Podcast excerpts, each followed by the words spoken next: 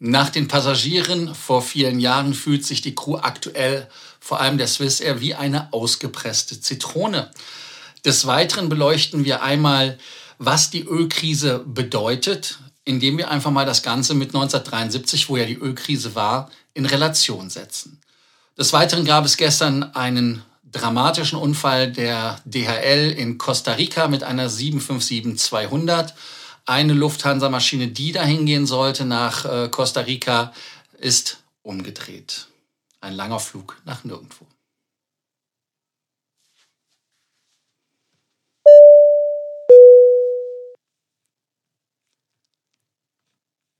Mein Name ist Lars Korsten. Ich bin hier, um euch mehr Meilen, mehr Punkte und vor allem mehr Status zu bringen.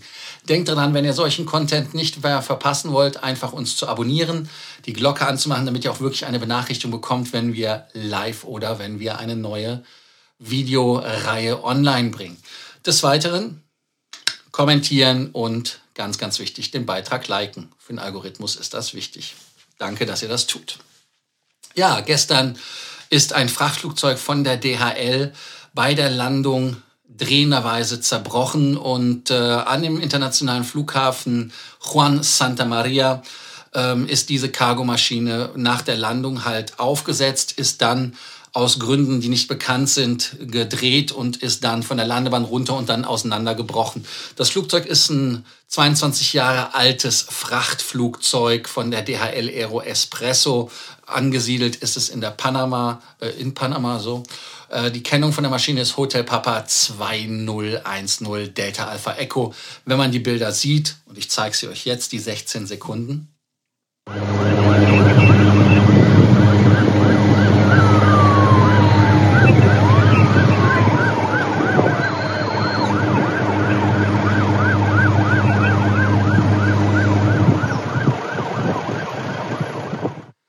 Ja, wenn man die Bilder wirklich sieht, dann ja, graust es und äh, dreht es einem.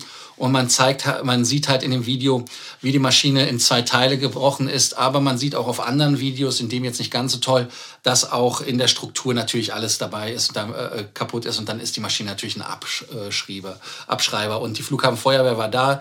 Die Maschine hat vor der Landung Hydraulikprobleme gemeldet, äh, sollte eigentlich nach Guatemala, Guatemala Guatemala, schwieriges Wort, Guatemala City fliegen, aber nach zehn Minuten Flugzeit sieht man auf Flightradar, wie sie dann umgedreht ist, 50 Minuten noch gekreist ist um wahrscheinlich Sprit äh, da zu verbrennen und dann äh, zu gucken, was bei der Hydraulik das Problem ist. Und ähm, dann ist man gelandet und das ist dann passiert. Der Flughafen wurde, wie ich gesagt habe, für Starts und Landungen geschlossen ähm, interessant oder wichtig ist halt einfach, dass der Crew nichts passiert ist. Also insofern Glück im Unglück, kein Feuer ausgebrochen. Ähm, top. Und wie ich ja schon erzählt, zum Beispiel, weil der Flughafen geschlossen ist, ist die Lufthansa mit ihrem Flug, den sie dahin hat, umgedreht. Also wer auf dem Flug war oder wer davon weg will, weiß jetzt den Grund. Der Flughafen war, wie gesagt, geschlossen. Kommentiert unten, wenn ihr die Bilder gesehen habt, was ihr davon denkt, ob euch das Blut gefrieren lässt. Oder wie unter dem Kommentar von gestern jemand ja auch geschrieben hat, dass das vergleichbar sei mit der 777 von der äh, Air France, die bei der Landung da bockig war, wenn ich es mal so sagen möchte. Ich selber, ich weiß den Grund nicht. Ich denke, keiner kennt den Grund. Schauen wir einfach mal. Es handelt sich aber zwei, um zwei verschiedene Flugzeugtypen. Insofern abwarten, was die Ergebnisse sind von der, wie heißt das, Untersuchung. Das ist das Wort, was ich suchte. Ihr geht an die Tankstelle, die Preise sind hochgegangen, jetzt gehen sie wieder ein bisschen runter. Aber was bedeutet diese Ölkrise? Viele sagen einfach, wir sollten zum Beispiel wie 1973 autofreie Sonntage, Geschwindigkeitsbegrenzung und, und, und machen, um auch die Abhängigkeit von den fossilen Brennstoffen zu reduzieren, damit wir äh, Russland nicht weiter unterstützen. Aber jetzt gucken wir uns doch mal an, was 1973 passiert ist, weil nämlich dieses Ölembargo, was gegen die USA verhängt worden ist 1973, was ja auch bei uns in Deutschland damals Probleme bereitet hat. Ich kenne es nur aus Bildern, wo man halt diese Schwarz-Weiß, ja, äh, viele Schwarz-Weiß-Bilder gesehen, wo die Leute auf den Autobahnen laufen, Fahrrad fahren, machen und tun. Also auch eine lustige Geschichte, äh, wenn man überlegt, dass das heute lebensgefährlich ist auf der Autobahn ich denke mal, in der jetzigen Zeit, vielleicht ist so ein autofreier Sonntag auch nicht mal so schlecht. Naja, auf jeden Fall hat man halt von der OPEC, das sind die ölexportierenden Länder, äh, die zwei Millionen Barrel ähm, pro Tag äh, die man in der Aviation brauchte, ähm, einfach ja, ging nicht mehr. Und dann hat man sich das Ganze mich angeschaut. Warum? Weil der Yom Kippur-Krieg, wer nicht so ganz firm ist oder wer jünger ist, Gnade der späten Geburt, äh, das war der Krieg äh, in Israel vom 6. bis zum 25. Oktober. Da gab es halt ein Embargo und dann sind natürlich die Preise vom Sprit um 400 Prozent gestiegen. Das heißt also, ein Barrel ist von 3 Dollar auf 12 Dollar gegangen. Da können wir heute eigentlich wirklich von träumen, weil wenn ihr überlegt, äh, was ein Barrel heute kostet, da sind wir bei weitaus mehr. Und ähm, ja, in Amerika hat es natürlich dann Konsequenzen gehabt, weil man ganz einfach ähm, da nicht mehr den ganzen Sprit halt hatte, aber auch zum Beispiel ein Overhead hatte. Pan Am hat zum Beispiel 200, äh, waren das 2 Millionen, 200 Millionen, ich muss die Zahl nochmal nachgucken, ich sage es euch gleich, äh, bevor ich da was Falsches sage. Aber wie gesagt, man hat dann äh, ähm, durch die Maßnahmen, die man gemacht hat, das heißt also, indem man zum Beispiel äh, kein Fuel-Dumping mehr gemacht hat, das war irgendwie mehr üblich als äh, äh, was anderes. Dann hatte man zum Beispiel auch versucht, während Stopovers die Triebwerke auszumachen und hatte auch die... Ähm, APUs, also das sind die äh, Hilfsgeneratoren, die am Boden dafür sorgen, dass wir Klimaanlage und Elektrizität haben, um die Triebwerke zu starten, dass man die einfach äh, äh, wirklich weniger benutzt. Auch beim Taxing und also Maßnahmen, die man heute eigentlich auch machen kann. Und man sieht das ja auch bei einigen Fluggesellschaften, da sind ja die Procedures, dass man zum Beispiel mit einem Triebwerk zur Runway geht und so weiter und so fort. Also auf jeden Fall hat man mit diesem Ganzen in 1974 alleine 1,9 Milliarden Gallonen also das ist die äh, englische Gallone, ähm, hat man da, ähm, amerikanische, äh, amerikanische Gallone, ähm, hat man damit gespart. Also insofern richtig viel. Und natürlich, äh, man wollte natürlich so effizient sein, wie man es nur konnte. Will man ja heute auch. Man macht es ja durch neue ähm, Flugzeuge und macht es ja auch dadurch, dass man äh, immer wieder höhere Triebwerke, also bessere Triebwerkskonfigurationen äh, äh nimmt. Deshalb ist auch der 380er leider tot. Naja, auf jeden Fall hat man damit halt Sprit gespart. Was dann äh, das Thema war, man fing ja auch an, dann immer mehr Fuel-Hatching zu machen. Lufthansa ist ja bei über 70 Prozent dieses Jahr Fuel gehatcht. Letztes Jahr ist das irgendwie so ein fortlaufender Kontrakt mit über 40 Prozent. Und ähm, da hat man halt einfach geguckt und diese... Ähm, diese ähm, Fuel Shortage hat halt auch wie so ein Domino-Effekt auf dem Aviation-Markt natürlich fungiert. Äh, das war die Zahl, die ich euch eben bringen wollte von Pan Am. Ähm, die haben natürlich, weil sie zu wenig gehatcht haben, schlecht gehatcht haben, haben die in dem Jahr von 1974 alleine 200 Millionen US-Dollar mehr an Sprit bezahlen müssen, nur damit man das mal bekommt. Und man muss mal überlegen, 200 Millionen US-Dollar, was das 1974 auf heutige Zeit hat mit Inflation, also wesentlich mehr. Und es hat natürlich in dieser Spirale, die es da gab, bankrott gemacht. Äh, in den äh, 1990ern Panam. Äh, ja, weil diese Sachen natürlich dann immer wieder weiterlaufen, weil du hast dann das Problem, dass das in den Büchern ist und das Embargo war halt nur von 73 Oktober bis März 1974. Äh, Aber man hat natürlich ähm, da Riesenthema. Lufthansa zum Beispiel ähm, musste mehrere Flüge also stornieren und nicht ausführen äh, mit den 727, die natürlich damals Fuel Gasler oder Gas Gasler waren, wie man das im Englischen sagt, also die halt Sprit verbrannt haben wie andere Wasser trinken, ich weiß es nicht, aber auf jeden Fall ist es halt sehr, sehr äh, problematisch gewesen. Und ähm, man hat auch, weil die Preise dadurch erhöht worden sind, äh, 6% äh, weniger Fluggäste gehabt, ähm, die dann weiter geflogen sind, auch in Deutschland, als man dieses Embargo gehabt hat. Und deshalb hat Dissot Mercure ähm, versucht natürlich da auch was zu machen, um äh, da ja, Preise ganz einfach äh, äh im Griff zu halten, weil man weniger Sprit verbraucht. Aber trotzdem, es ist ein riesen, riesen Teil der Sprit. Und ähm, wenn man überguckt, wie viel Fluggesellschaften, Wizz Air zum Beispiel, die haben kein Fuel Hedging gemacht, die bezahlen jetzt den Preis, der aufgerufen wird. Und äh, das ist natürlich krass. Und ähm, ja, man muss einfach mal gucken. Ähm, man muss halt einfach auch sehen, dass Fluggesellschaften 15 Prozent ihre Preise erhöhen, so im Schnitt. Das ist das, was vermutet wird. Lufthansa hat die Preise ja 200 Euro ähm, maximal in der First Class und dann runter je nach Markt äh, gestaffelt. Einige Märkte haben es nicht wahrscheinlich die, wo man sich durchsetzen kann. Aber es wird natürlich da auch Konsequenzen geben. Aber ich muss noch mal darauf hinweisen, dass Fluggesellschaften jetzt schon 10% ihres Sprits sparen könnten, wenn es diesen Single European Sky gäbe. Und das würde auch heißen, dass wir weniger Zeit im Flugzeug verbringen, weil man direkter fliegen kann. Also insofern muss man halt gucken. Aber wir müssen halt einfach jetzt schauen, dass natürlich jetzt die Anstrengung für Hydrogen oder also Wasserstoff, wir sehen das ja in dem 380er Modell von Airbus, oder aber auch mit äh, Elektrik gemacht wird. Also Norwegen will ja elektrische Flugzeuge einsetzen bis 2050, glaube ich.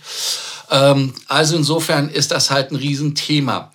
Ähm, ein äh, gutes hatte natürlich 1973 die Krise, weil dann fing man an, halt wirklich auch bewusst Sprit zu sparen, weil wenn man die amerikanischen Autos auch gesehen hat, pff, scheiß drauf, 20 Liter, 30 Liter, egal, machst die Bude an, hat er erstmal einen halben, halben Tank weggezuckert. Also insofern eine sehr, sehr gute Sache. Was denkt ihr denn einmal über die Ölkrise, die wir jetzt vielleicht bekommen werden, weil Fluggesellschaften über die Klinge springen? Oder aber was macht ihr daraus, dass Fluggesellschaften diese Preise weitergeben an euch? Verändert ihr damit euer Konsumverhalten? Sagt ihr einfach, nee, ich fliege nicht mit den Fluggesellschaften, weil die teurer geworden sind? Oder sagt ihr, ach, wer First Class fliegt, kann auch 200 Euro aushalten? Also insofern kommentieren.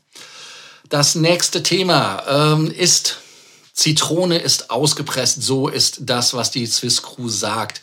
Die ähm, Crew bei der Swiss ist nicht ganz so gut zu sprechen auf ihr Management. Warum? Ganz einfach, weil die Flugbegleiter werden jetzt einen Pin tragen und dieser Pin hat eine gelbe Zitrone, nicht so wie ich eine orange, sondern eine Zitrone.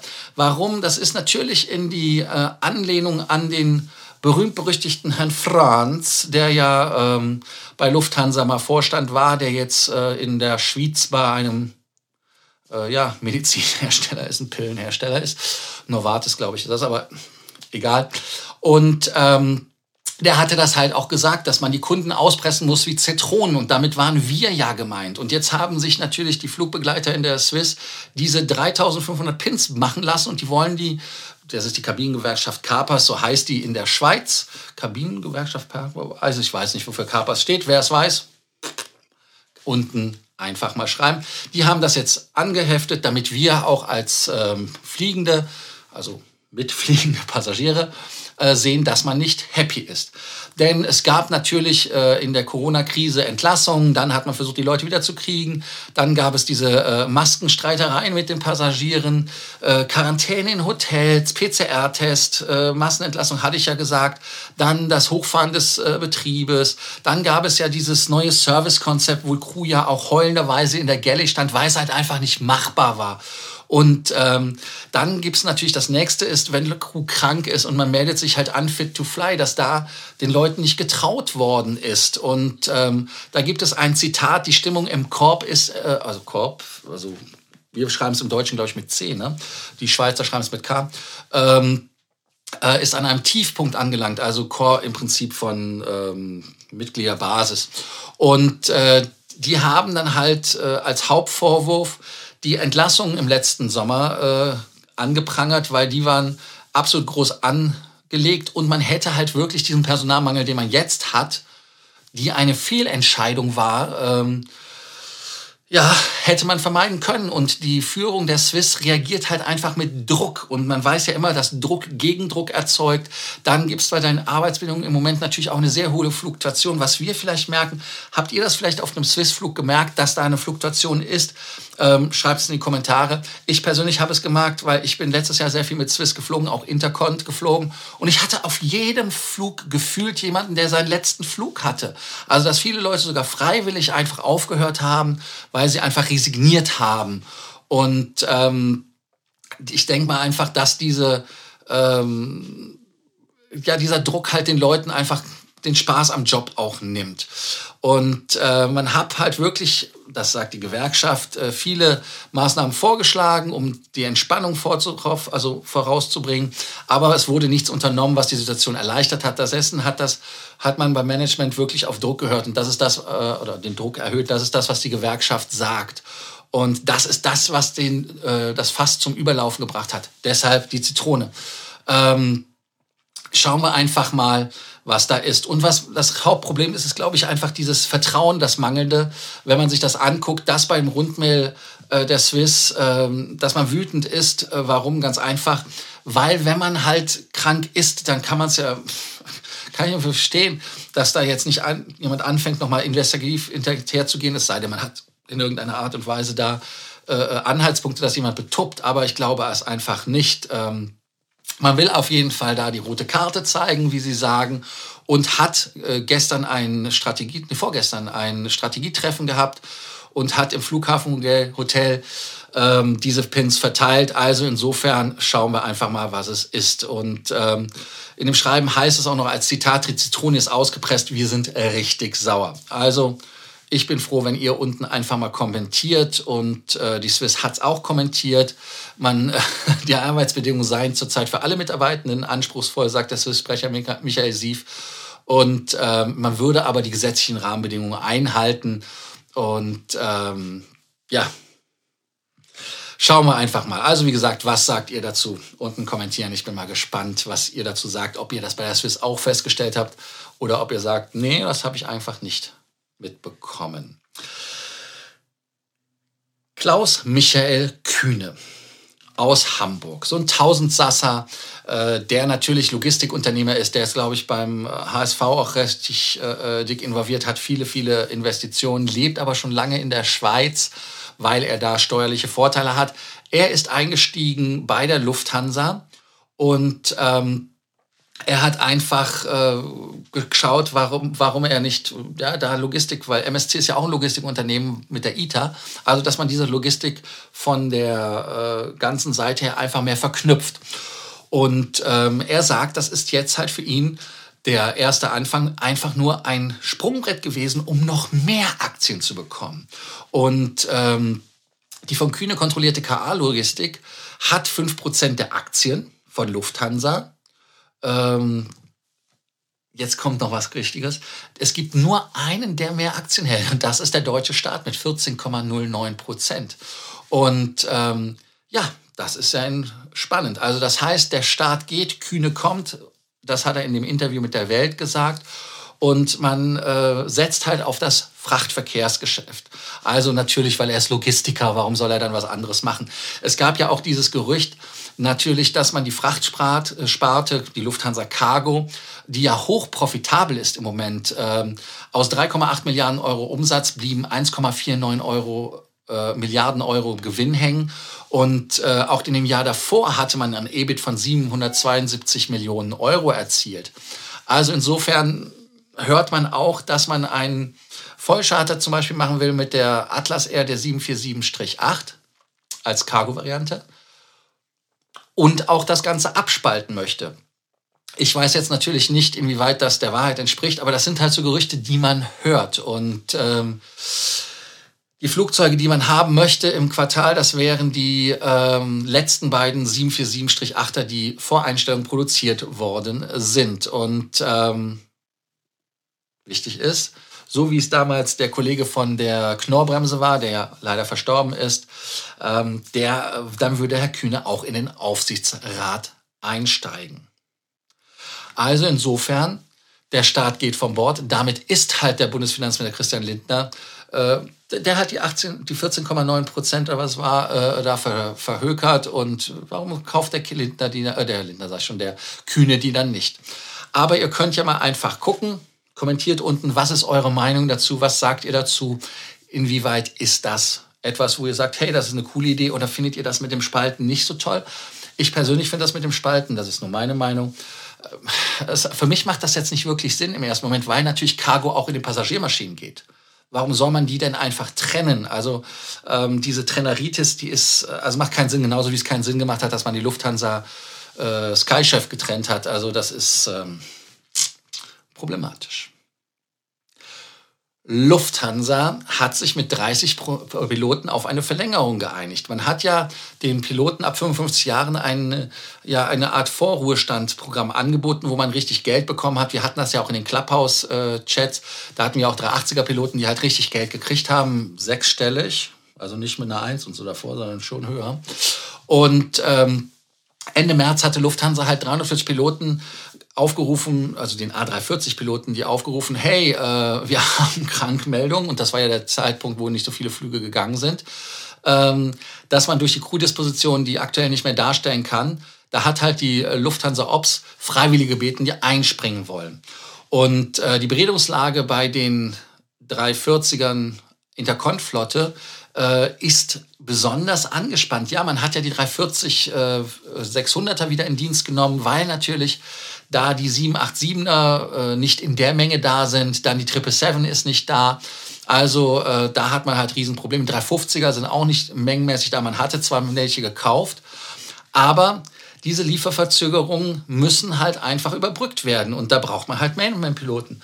Man hatte natürlich Piloten, die diese Abfindung angenommen haben 2021 und gesagt, hey, Knete her, danke, tschüss.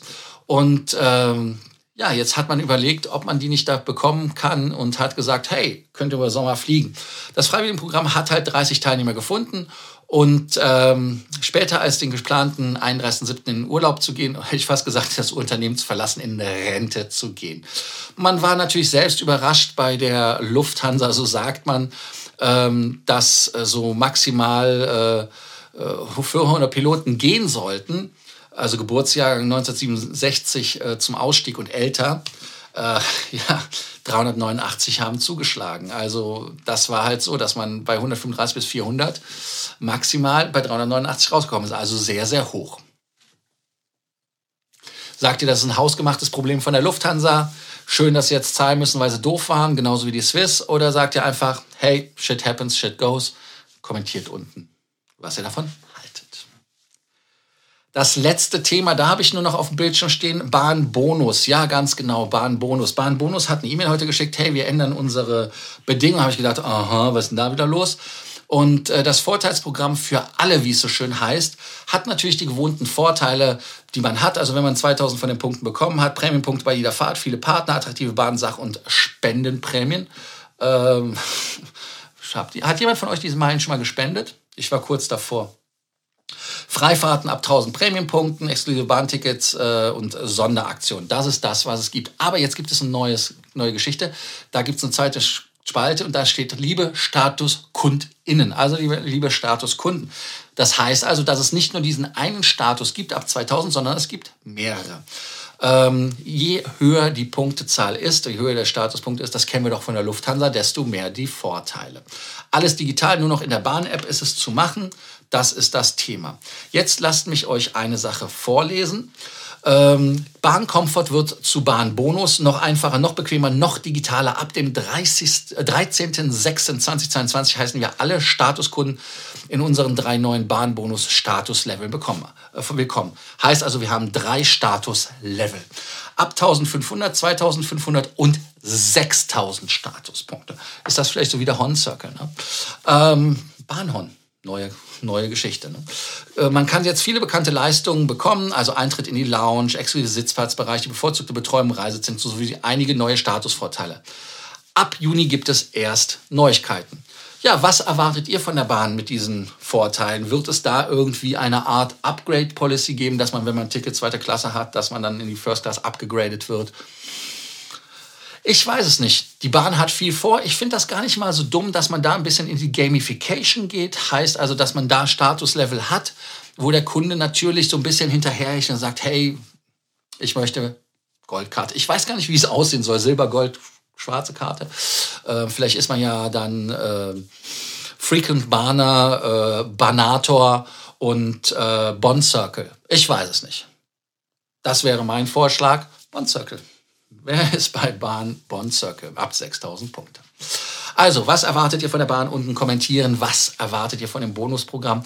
Ich persönlich hätte es ja toll gefunden, wenn man mit Miles More zusammengegangen wäre und man da dann Synergieeffekte genommen hätte, weil natürlich viele Miles More Kunden die Senator, FTL oder Hon Circle sind, natürlich auch viel mit der Bahn fahren. Warum? Ganz einfach. Es wohnt ja nicht jeder in Frankfurt, nicht jeder am Flughafen und man muss ja auch oft, wenn man fliegt, wir hatten es ja vorgestern oder wo das, wann das war, wo die Flüge innerdeutsch nicht geflogen sind, musste man auf die Bahn umsteigen. Deshalb diese Intermodalität wäre für mich eine Möglichkeit gewesen zu nutzen, dass man halt die Statusgeschichten der Bahn und der Lufthansa kombiniert. Also, ich weiß nicht, ist das zu viel Voodoo? Ist das zu viel Wunschdenken? Ist das zu viel Statusdenken? Kommentiert unten. Danke, dass ihr heute wieder dabei wart bei Frequent Traveler TV, dem äh, Takeoff heute vom 8. Was haben wir denn schon wieder? April, 8. April, Folge 98. Übermorgen ist 100. Mensch, Mensch, Mensch, Mensch, Mensch. Also auf jeden Fall danke, Glocke an, nachdem ihr abonniert habt. Ganz, ganz wichtig, kommentieren. Ich sage immer wieder kommentieren, kommentieren, kommentieren. Ich freue mich nämlich auch eure Kommentare. Ich versuche auf jeden Kommentar zu antworten. Und last but not least, lasst uns ein Like da. Und jetzt wie immer, bin wieder weg. Tschüss. Jetzt aber.